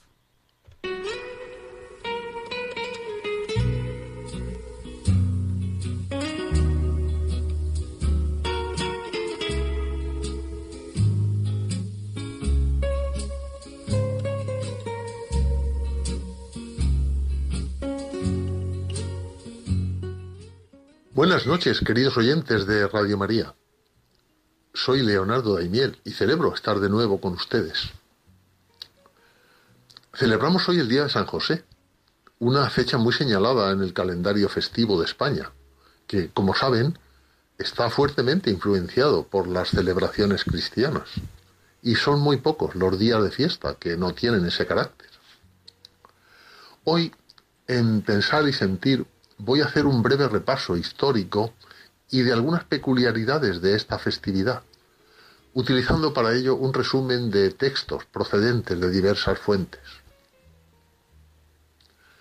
Celebramos hoy el santo de todas las personas llamadas José o Josefa, con todas sus variantes onomásticas, además de quienes ejerzan la misma profesión que San José, es decir, la de carpintero, y también de diversas otras actividades es hoy un día de gran alegría para los fieles católicos de todo el mundo. Y en España celebramos además el Día del Padre, considerado de gran importancia por el carácter que se le da a San José como buen padre y protector. La tradición en el culto a San José tardó en tomar fuerza dentro del mundo cristiano, probablemente porque en sus orígenes sólo rendían algún tipo de culto a los mártires, y no era este el caso de San José. Durante el pontificado del Papa Sixto IV, en la segunda mitad del siglo XV, San José fue incluido en el calendario romano con su celebración en el día 19 de marzo. Y fue el Papa Pío IX quien le nombró patrono de la Iglesia Católica el 8 de diciembre de 1870. Y de este hecho se han cumplido 150 años. Con este motivo el Papa Francisco convocó el año de San José que se extiende hasta el 8 de diciembre de este año 2021. En el decreto del nombramiento se resalta que la grandeza de San José consiste en el hecho de que fue el esposo de la Virgen María y el padre adoptivo de Jesús. A este respecto les diré que me parece magnífica la poética metáfora con la que se invoca a San José como el árbol elegido por Dios no para dar fruto, sino para dar sombra. Sombra protectora de María y también de Jesús, que le llamó Padre. Por cierto, el motivo de que a las personas con nombre José se les llame también Pepe es que por no ser el padre biológico de Jesús, al escribir algo sobre él, se añadían tras su nombre las iniciales de padre putativo, es decir, PP. Las principales y no muy abundantes fuentes de información sobre la vida de San José son algunos pasajes de los Evangelios de San Mateo y de San Lucas que refieren poco, pero lo suficiente para entender qué tipo de padre fue y la misión que la providencia le confió el Papa Francisco, gran devoto de San José, dijo al comenzar su pontificado, hace ahora justamente ocho años, que en los Evangelios San José aparece como un hombre fuerte y valiente, trabajador, pero en su alma se percibe una gran ternura, que no es precisamente la virtud de los débiles, sino más bien todo lo contrario. En efecto, los evangelistas nos hablan de San José como de un varón que descendía de una estirpe ilustre, la de David y Salomón, reyes de Israel. Los detalles de esta ascendencia son históricamente algo confusos. No sabemos cuál de estas genealogías corresponde a María, madre biológica de Jesús, y cuál a San José, que era su padre, según la ley judía. Ni sabemos si la ciudad natal de San José fue Belén, a donde se dirigió a empadronarse, o fue Nazaret, donde vivía y trabajaba. Sabemos, en cambio, que no era una persona rica, era un trabajador, artesano, como millones de otros hombres en todo el mundo. De las narraciones evangélicas se desprende la gran personalidad humana de José. En ningún momento se nos aparece como un hombre apocado o asustado ante la vida. Al contrario, sabe enfrentarse con los problemas y salir adelante en situaciones difíciles. San José es una figura importante en los relatos de la Natividad del Señor y también en la huida de la Sagrada Familia a Egipto y posterior regreso a Nazaret. Y está incluido en los pasajes que narran que Jesús se perdió a los doce años y fue encontrado en el templo de Jerusalén debatiendo con los doctores de la ley. Durante la vida pública de Jesús, su madre María le acompaña varias veces, pero a José no se le menciona durante esta etapa. Lo más probable es que San José hubiera muerto antes del comienzo de la vida pública de Jesús. No estaba presente en las bodas de Caná, ni se habla más de él. De estar vivo, San José hubiese estado sin duda al pie de la cruz con María. La entrega que hace Jesús de su madre a San Juan da también a entender que ya San José había fallecido.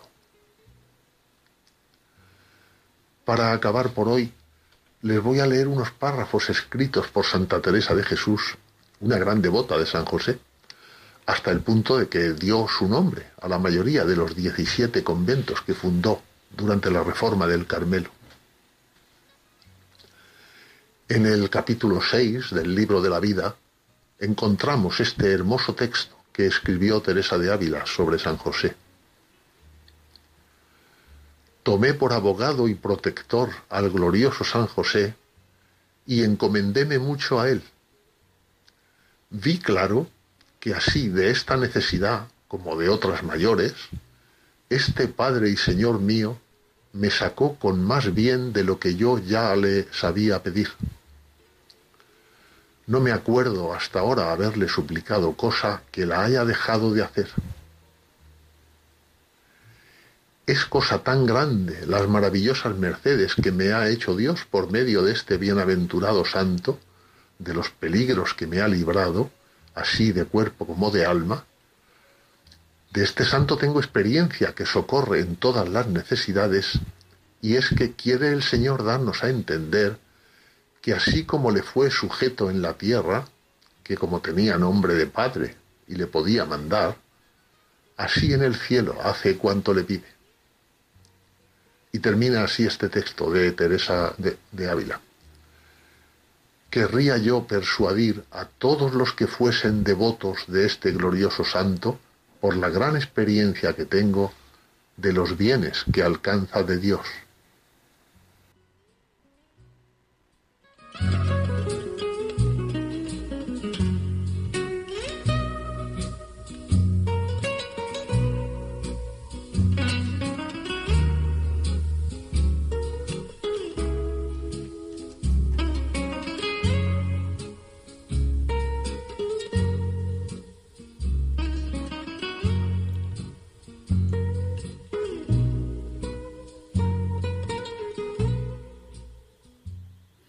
Pues muchas gracias, Leonardo, por esta reflexión que nos has hecho. Bueno, y tenemos hoy aquí a, los niños eh, y empiezan a tener ya sus secciones, ¿no? Balduino, ¿con qué nos vas a deleitar hoy? Eh, pues yo eh, voy a continuar como en la última sección hablando de, de átomos y no me acuerdo muy bien de dónde me quedé, pero lo primero es lo primero. Ahora bien, em, un, una oyente eh, pues me pidió que investigara sobre el éter. Em, y resulta ser que mi, que mi hermana eh, ha decidido que esa será su sección, así que una vez yo ya he terminado, mi hermana, mi hermana será la que, la que les hable sobre el éter. Em, ahora bien, eh, como les iba diciendo, em, como no me acuerdo muy bien de dónde lo dejamos, eh, básicamente voy a hablarles eh, voy a hablarles sobre un tema concreto de los átomos que va a ser la tabla periódica. Ahora bien, em, la tabla periódica eh, vamos a empezar por, por lo más básico y es que eh, la forma que se que se que se inventó para para colocar para colocar todos todos los eh, todos los elementos en una sola tabla eh, fue eh, ordenarlos por su número de protones. Que que este se llamará número atómico. Y y entonces todos estarán con y según vayamos yendo hacia la derecha y para abajo el número el número el número atómico irá aumentando ahora bien mm, eh, ahora les voy a hablar de lo que vendría eh, siendo el grupo y el periodo que son las filas de eh, hor- horizontales del grupo y verticales del periodo que hay en la tabla periódica porque eh, digamos que se hace una tabla de como de cua- cuadra- compuesta por cuadrados por así decirlo. Em, y eh, los periodos son 7 y los grupos son 10 18 y muchos de eh, algunos de estos de los grupos eh, son, familias que las familias son eh, son un grupo de filia- filas son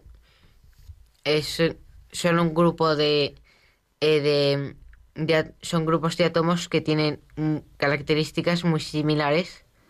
Por ejemplo, la primera fila, em, la primera fila, el grupo 1, eh, todo- son, esos son los alcalinos que tienen le- que unas características que tienen en común son, por ejemplo, que todas son tan blandas que se pueden cortar con un cuchillo y que se oxida a muy rápido. De hecho, se puede comprobar que al partirlo, eh, la parte de fuera está muy oxidada y sin embargo la de dentro brilla eh, durante unos segundos hasta, que vuelve a estar como en el exterior.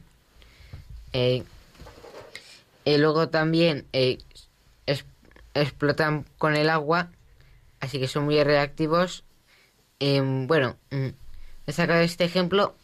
Los, eh, las familias son el grupo 1 son los alcalinos, el grupo 2 los alcalinotierros, del grupo 3 al, al grupo 12 es- están los metales de transición, Em, luego el grupo 13 son los veridios, los, el grupo 14 los carbonideos, en los 15 lo- los nitrogenideos, eh, el 16 los anfígenos y el 17 los xenógenos.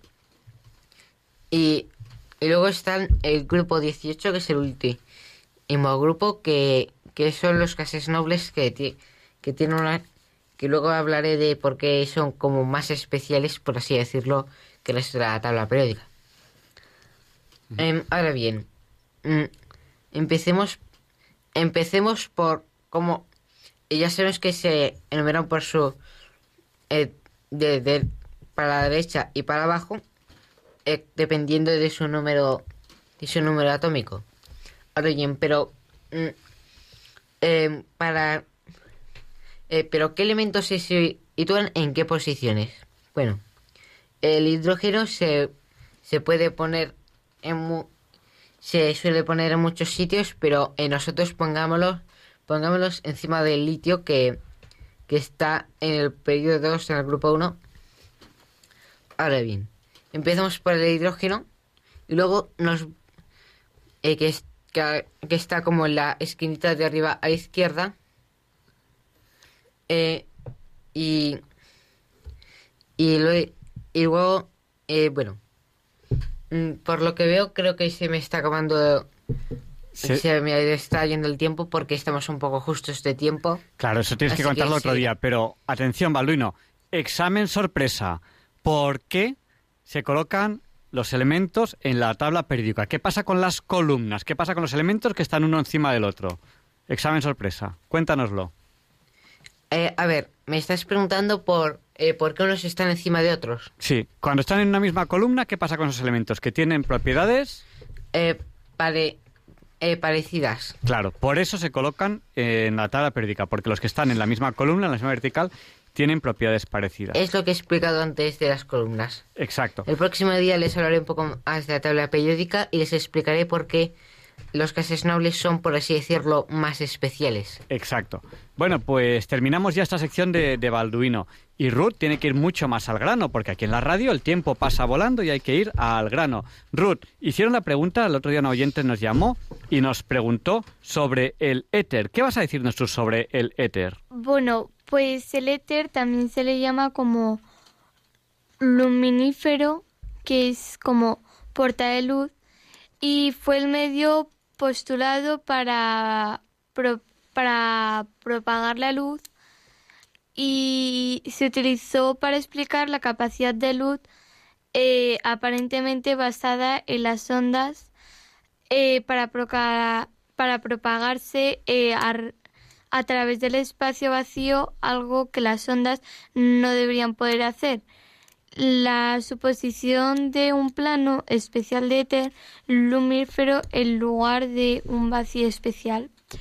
Em, y em, la hipótesis del éter fue el tema considerado o debate a lo largo de su historia, ya que requería la existencia de un material invisible infinito eh, sin interacción con objetos físicos y a medida de la de que se exploraba la naturaleza de la luz específicamente en el siglo XIX las acto- las cualidades físicas requieren de el éter se volvían cada vez más contradictorias y a finales del siglo XIX cuestionaba la existencia del éter, aunque la existencia una teórica física que lo reempal- que lo reemplaza. Pues muchas gracias, Ruth. Y terminamos con la sección de Teresa y Marta. Teresa y Marta, ¿de qué nos vais a hablar vosotras? Eh, hola, somos Teresa y, y Marta. Em, hoy os vamos a, a hablar de las cosas divertidas de la ciencia. Y hoy os habla, hoy os vamos a contar algunos chistes graciosos de la ciencia. ¿Qué dice un científico cuando le dan calabazas? En los ensayos salió bien. Eugenio se rió solo una vez. Acto seguido empezó el Big Bang. ¿Qué le dijo un químico a su novia el día de San Valentín? Piensa en ti.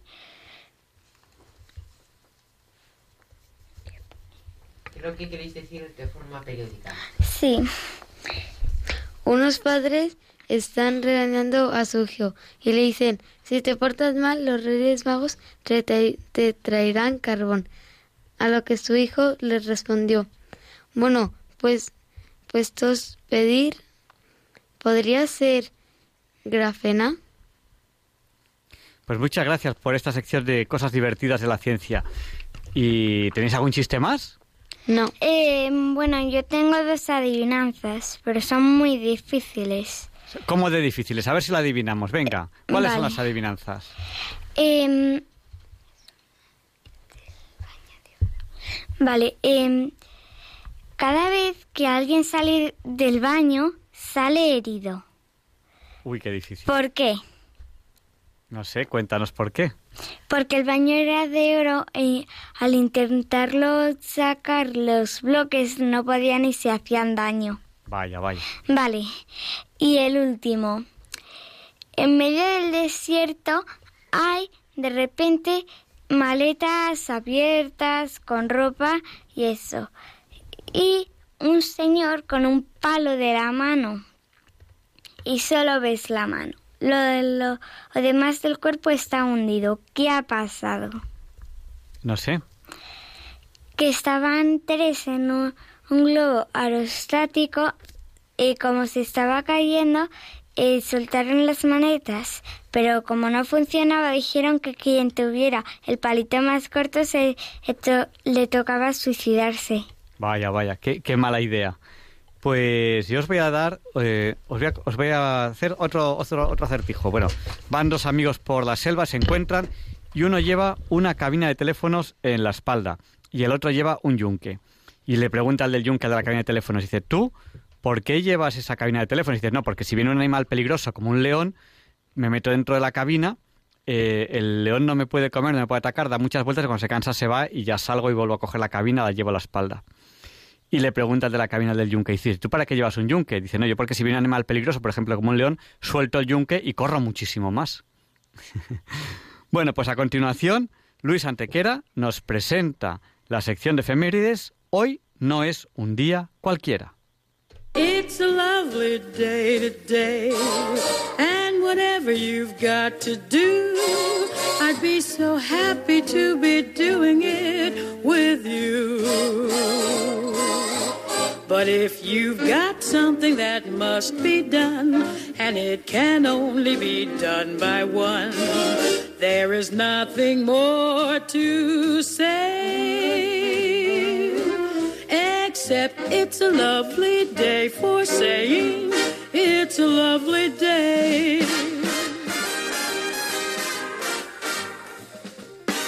No, Javier Ángel, no directos compañeros de Diálogos con la Ciencia, no, queridísimos oyentes de Radio María, claro que no es un día cualquiera, ningún día es un día cualquiera y este 19 de marzo que nos disponemos a comenzar ahora mismo, tampoco porque en fecha tal, pero del año 1279, derrotado el ejército del emperador Cao Bing en la batalla naval de Yamen, en el río de las Perlas, en China, por las tropas mongolas del general Zhang Hongfang, tiene lugar un nuevo cambio dinástico en China, cediendo a la dinastía Song el paso a la dinastía Yuan de Kublai Khan, nieto y sucesor de Genghis Khan.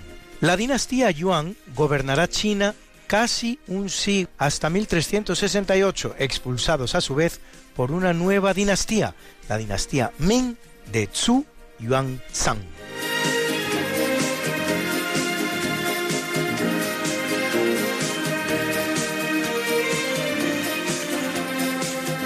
En el capítulo siempre fecundo de la conquista, colonización y evangelización de América por los españoles, que va a permitir a los indígenas americanos el tránsito del neolítico al renacimiento. En apenas dos generaciones, un tránsito que a los europeos había costado 7.000 enteros años, en 1523 unos misioneros sin nombre conocido, llegados tras las exploraciones realizadas por Cristóbal de Olid, fundan la ciudad de Toluca de Lerdo en México, con casi un millón de habitantes al día de hoy. Y en 1783, Tomás de Rocamora funda la villa de San Antonio de Gualeguay Grande, actual Gualeguay, en Argentina, con 40.000 habitantes al día de hoy.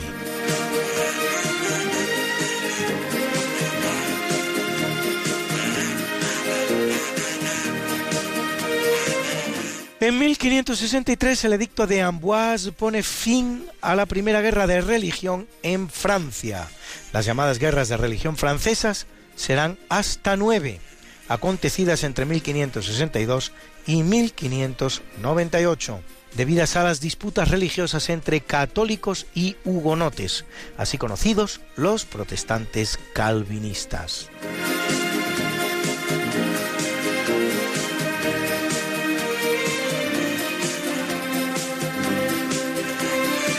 Y es un día muy importante en la vida de ese rey de España nefasto, que fue Fernando VII, porque en 1808 se produce el conocido como motín de Aranjuez, que algunos asimilan a la Revolución Francesa Española, y provoca la caída de Manuel Godoy, y sobre todo la abdicación de Carlos IV en su hijo Fernando VII.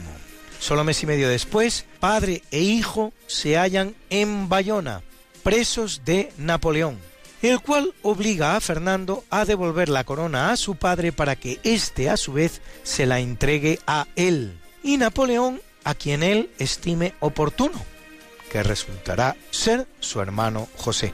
Es el suceso conocido como las abdicaciones de Bayona. En 1812, en plena francesada y con Fernando retenido por Napoleón en Bayona, las Cortes Generales españolas proclaman la primera constitución de la historia de España, que promulgada tal día como hoy, 19 de marzo, enseguida será conocida como la Pepa. Tendrá corta vigencia hasta el retorno de Fernando a España, pero luego será reimplantada en 1821 durante el llamado Trienio Liberal. Y en 1830, en previsión de que su esposa, María Cristina de Borbón, diera a luz una niña, como así será, Isabel, Fernando publica la pragmática sanción de 1830, mediante la cual deroga la ley sálica que impide el acceso al trono a las mujeres, ley que convertiría en su heredero y sucesor a su hermano Carlos. Este, sin embargo, no se conforma y a la muerte de Fernando tres años después comienza la primera guerra carlista, en la que Carlos, el hermano de Fernando, le disputa el trono a su sobrina Isabel, hija de Fernando.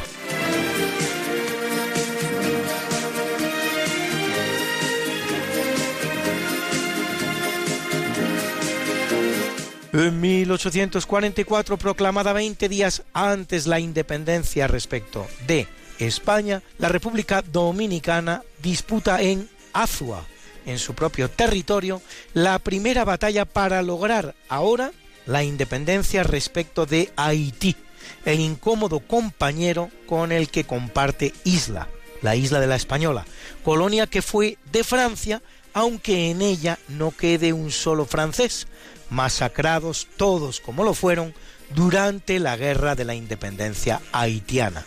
El hecho de ser colonizados por los franceses, mucho menos propicios al mestizaje, y no por los españoles, y el exterminio tan atroz al que aquellos fueron sometidos, hace que haitianos y dominicanos, siendo lo cercanos que son y compartiendo una isla, después de todo no muy grande, la séptima parte del territorio español, sean tan distintos racialmente hablando, mucho más oscuros y de tipo africano, como es bien notorio, los haitianos que los dominicanos.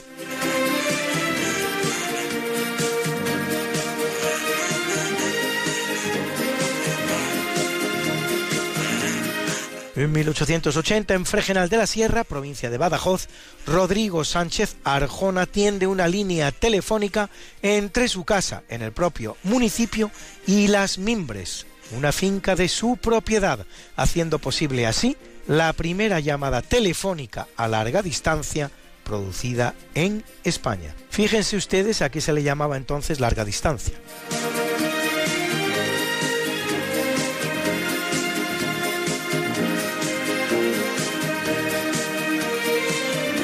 En 1937 el Papa Pío XI publica la encíclica Divini Redemptoris sobre el marxismo, al que califica como doctrina intrínsecamente perversa. La Divini Redemptoris ha de ponerse en relación con la encíclica Mit brennender Sorge, con ardiente preocupación en alemán, del mismo Papa sobre el nazismo, publicada solo cinco días antes lo que convierte a Pío XI en un papa absolutamente comprometido con la difícil situación histórica que le tocó vivir.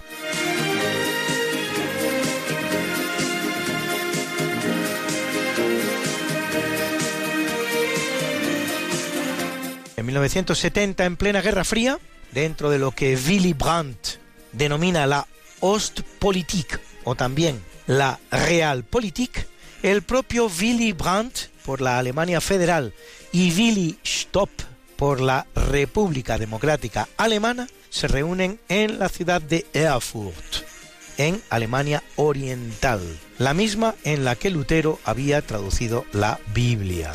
Tres años más tarde ambos países acuerdan reconocerse mutuamente y su integración en la ONU, a la que no podían acceder mientras no se reconocieran. Dicha política ganará a Willy Brandt el Nobel de la Paz 1971.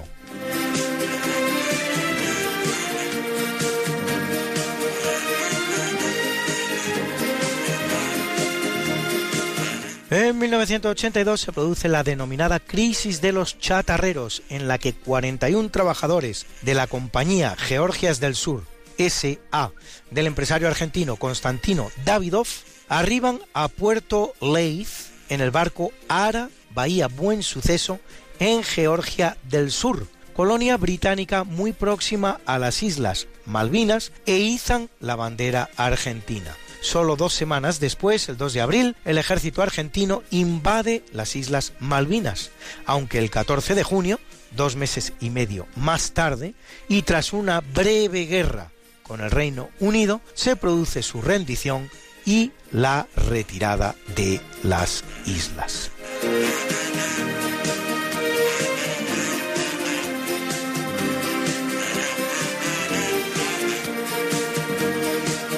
2003, tropas de Estados Unidos invaden Irak. Empieza la que se conoce como Segunda Guerra del Golfo, cuyo objetivo es consumar lo que no había consumado la primera, derrocar a Saddam Hussein. Se apela a la existencia de una serie de armas de destrucción masiva que, sin embargo, no aparecerán nunca, encontrándose más bien, al contrario, un ejército iraquí bastante desprovisionado, que no ofrecerá excesiva resistencia al invasor. La rendición de Irak y el derrocamiento de Saddam Hussein no traerán otra cosa que más inestabilidad a la zona.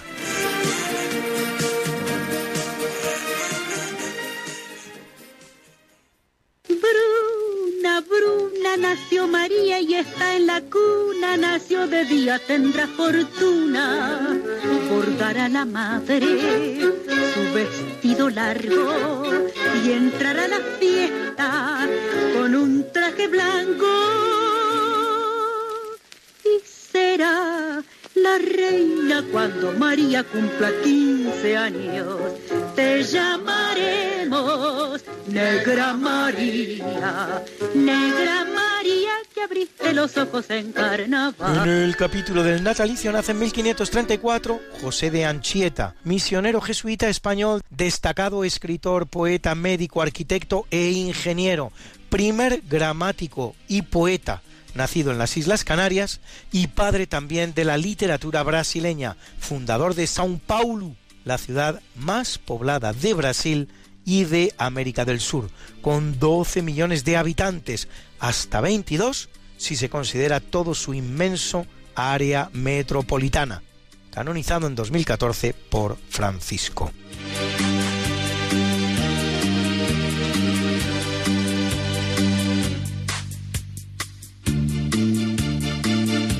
En 1601 nace el granadino Alonso Cano, gran pintor barroco y uno de los mejores escultores imagineros españoles y hasta arquitecto, autor de obras como un interesante óleo titulado Rey de España, en el que éste aparece con el globo terráqueo entre las manos, señal de su inmenso poderío, en el Museo del Prado, y la decoración pictórica de la Catedral de Granada, así como esculturas tales como la Inmaculada del Facistol y muchas otras.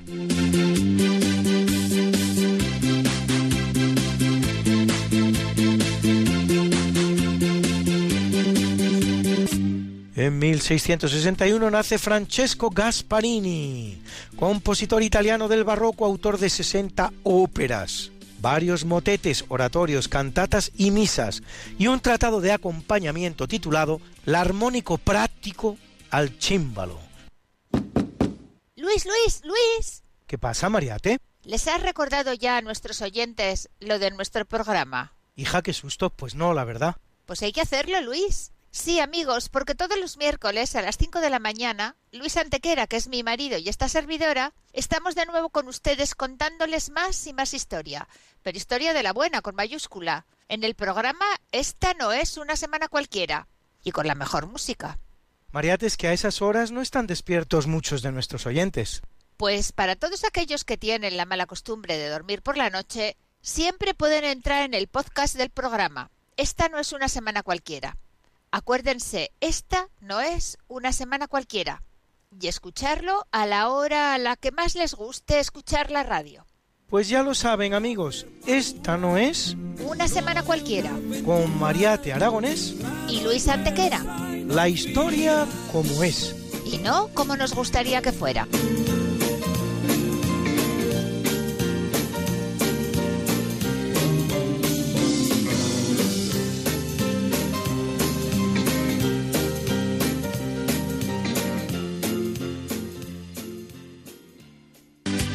En 1738 nace José Gabriel Condorcanqui Noguera, más conocido como Tupac Amaru II, de sangre tanto incaica como criolla, líder de la mayor rebelión independentista durante el virreinato del Perú.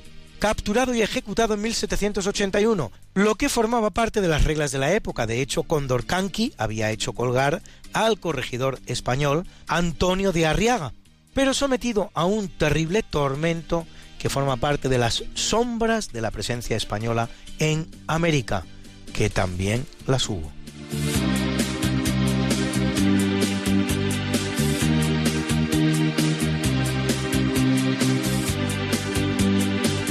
En 1803 nace el suizo Joseph Frédéric Benoit Charrière, cuchillero casado de hecho con la hija de un carnicero que acabará siendo importante constructor de instrumentos quirúrgicos y aparatos médicos, creando para ello una empresa que contará con hasta 400 empleados.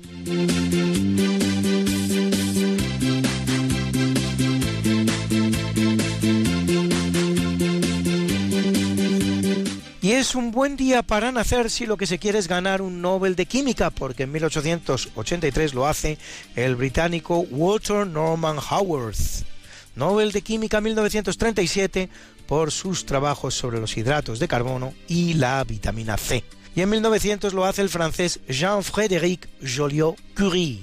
Nobel de Química 1935 por sus trabajos en la síntesis de nuevos elementos radioactivos. Casado con Irene Curie, Nobel de Química ella misma, también Jean-Frédéric pertenece a la familia más laureada con el Nobel en toda la historia. Marido como era de Irene Curie, un Nobel, y yerno de Pierre Curie, otro Nobel, y de Marie Curie, dos Nobel, cinco entre los cuatro.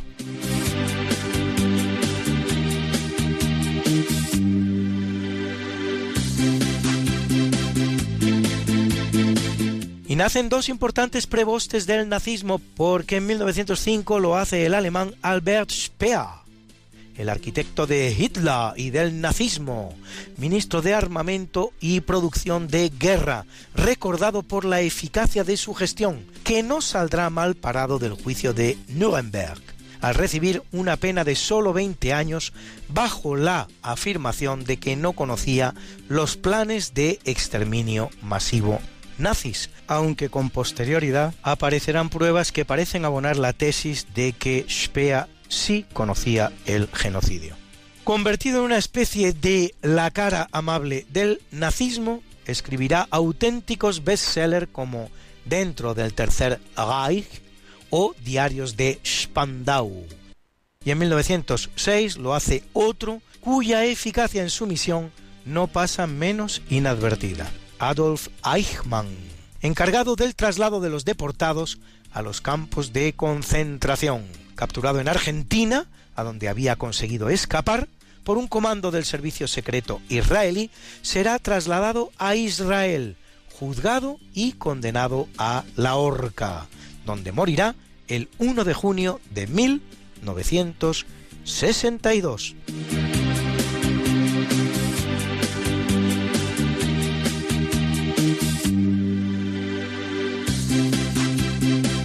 En 1928 nace el suizo Hans Kunk, sacerdote y uno de los teólogos más controvertidos del pensamiento católico contemporáneo, autor de obras como Concilio y Reunificación o ¿Existe Dios?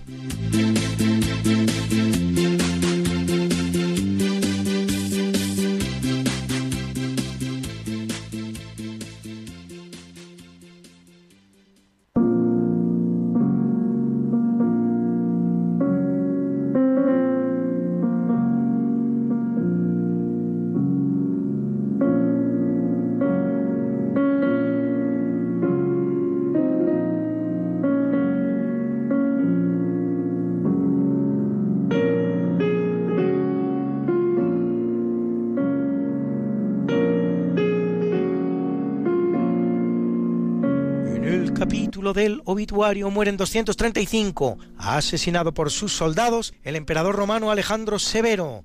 Durante los 13 años que dura su reinado habrá de defender la frontera oriental del imperio de los sasánidas y la occidental de los germanos.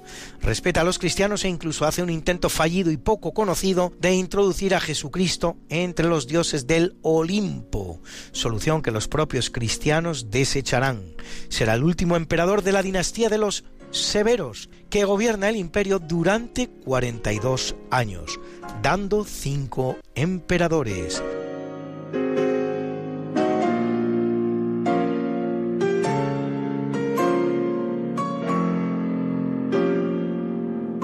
En 1406, el tunecino de origen andalusí, Abu Said Abdurrahman ben Muhammad ben Khaldun al-Hadrami, más conocido como Aben Khaldun, filósofo e historiador musulmán, considerado uno de los fundadores de la moderna historiografía, recordado por su obra Mukaddima, una vasta historia de los árabes.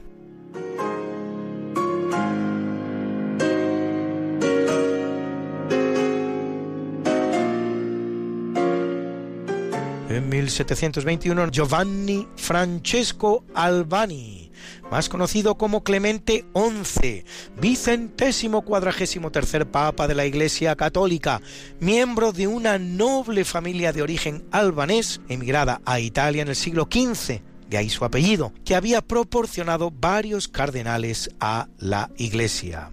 Condena el jansenismo y la contaminación de las liturgias china y malabar y apoya la lucha contra el turco.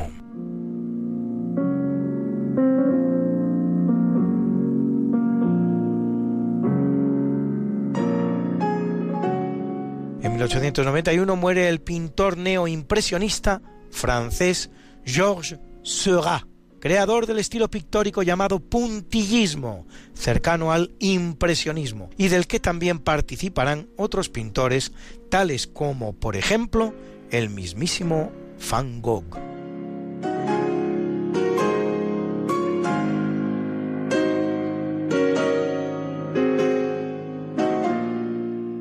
Y en 2015 muere Leandra Becerra, supercentenaria mexicana que abandona la Tierra después de haber pisado sobre ella la friolera de 127 años y 200 días, y dejando en ella 73 bisnietos y 55 tataranietos, así como varios tatara tataranietos.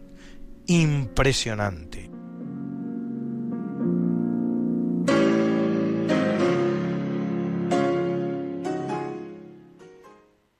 linda está la mañana en que vengo a saludarte. Venimos todos con gusto y placer a felicitarte. El día en que tú naciste, nacieron todas las flores en la pila del bautismo cantaron los ruiseñores. Ya viene amaneciendo, ya la luz del día nos dio. Levántate de mañana, mira que ya amaneció. Felicitamos hoy a dos guapísimas actrices, la suiza Ursula Andress, chica Bond, a la que hemos tenido ocasión de ver en películas como Furia de Titanes, o Casino Royale, que cumple 85, y a la norteamericana Glenn Close, a la que hemos visto en títulos como Atracción Fatal o Sunset Boulevard, siete veces nominada al Oscar, aunque nunca lo conseguirá, que cumple 74 y al actor estadounidense Bruce Willis, a quien hemos visto en filmes como Blue Velvet y en la serie de televisión Luz de Luna, que cumple 66.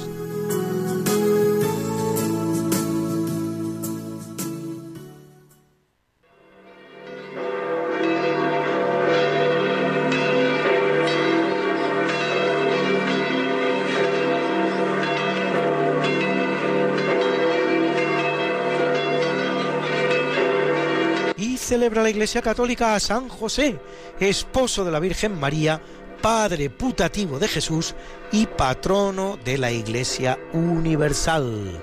Y a Quinto, Quintila, Cuartila, Marcos, Pancario, Cándido y Alcmondo, mártires. A Apolonio y Leoncio, obispos. A Juan y Bertulfo, abades. A Landoaldo, presbítero. Y a Amancio, diácono. Y como yo sé que a muchos de ustedes les gustan estas efemérides, pues pueden disfrutarlas como siempre en el medio religión en libertad. ¿En donde las colgamos para ustedes? Cada semana, got something that must be done, and it can only be done by one. There is nothing more to say, except it's a lovely day for saying it's a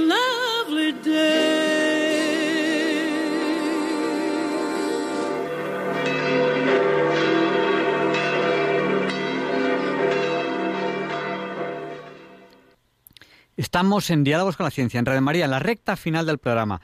Ha llegado ese momento en el que les volvemos a abrir el micrófono a ustedes, a nuestros oyentes, por si desean participar ahora en directo en el programa.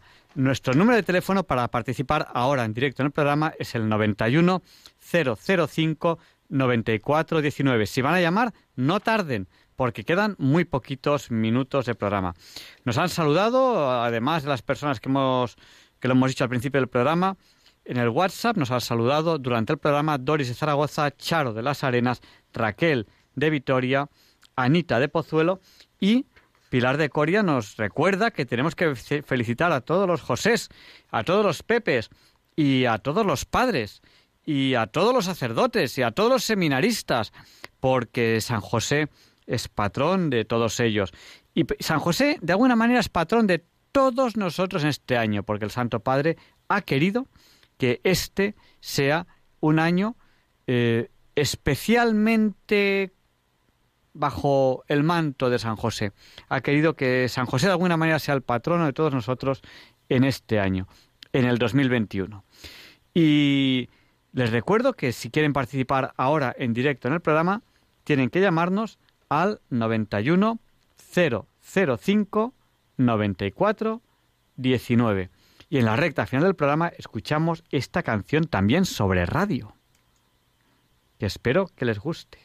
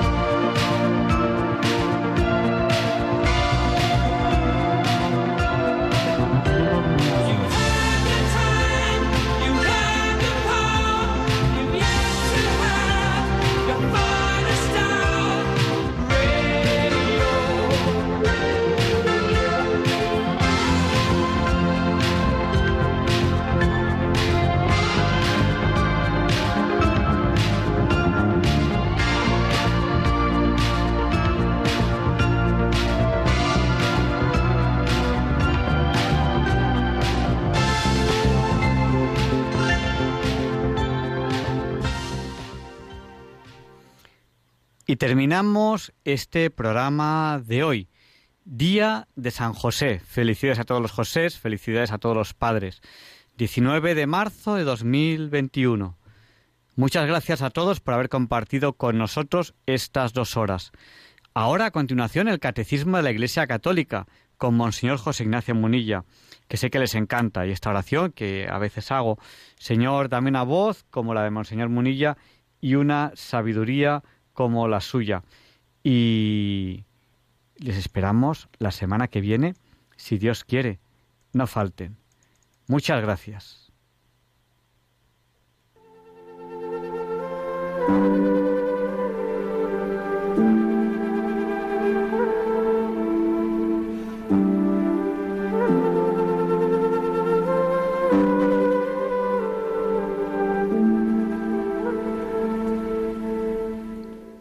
Y así concluye en Radio María el programa Diálogos con la Ciencia. Dirigido por Javier Ángel Ramírez.